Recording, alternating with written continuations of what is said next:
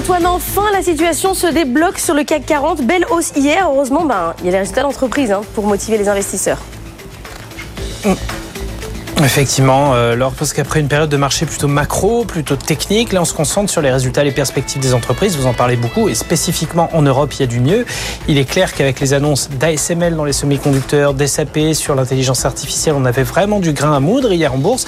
Alors malheureusement à Paris, on y a été moins réactif au vu de la composition du CAC 40 où c'est encore le luxe qui fait la loi. Donc on signe une moins bonne performance que le DAX par exemple ou l'Eurostock 50. Mais la techno est en fait en ce moment à l'Euronext Tech Leaders. Notre Nasdaq à nous signe une hausse de 2,5% sur la séance d'hier. Et c'est ça qui entraîne le marché. Donc vraiment du concret, du fondamental. Wall Street était sur une note un petit peu plus partagée hier. On a des déceptions notables aux États-Unis sur les résultats.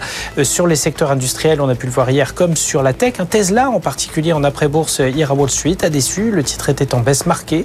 Les indices qui terminent partagés, la volatilité remonte un petit peu et malgré une tendance plutôt encourageante sur les marchés asiatiques, a priori le CAC va faire une petite pause et purger quelques positions. Mais on a bien sécurisé les 7400 pour le moment. Donc, petite baisse attendue pour l'ouverture avant les gros résultats du jour. ST Micro ce matin et LVMH ce soir. On en reparlera dans quelques minutes. Oui, dans le journal de 6h30. En attendant, il y a quand même de la macro aujourd'hui puisque c'est la première réunion de rentrée pour la BCE. On trouvera Aude Kersulek également tout à l'heure.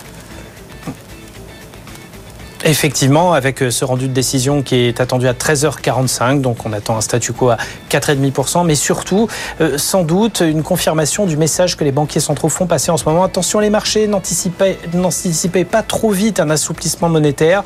Euh, on est encore loin du compte. Ça a été le ton de la Banque du Canada, d'ailleurs, hier lors de son propre rendu de décision, et c'est de plus en plus le ton du côté de la Fed aussi. Donc on sent un petit raidissement des positions.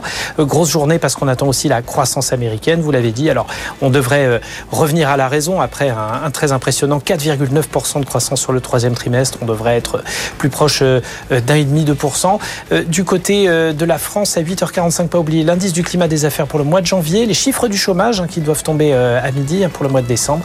Et puis, climat des affaires aussi du côté de l'Allemagne à 10h30 avec la publication de l'indice IFO pour le mois de janvier. Merci Antoine.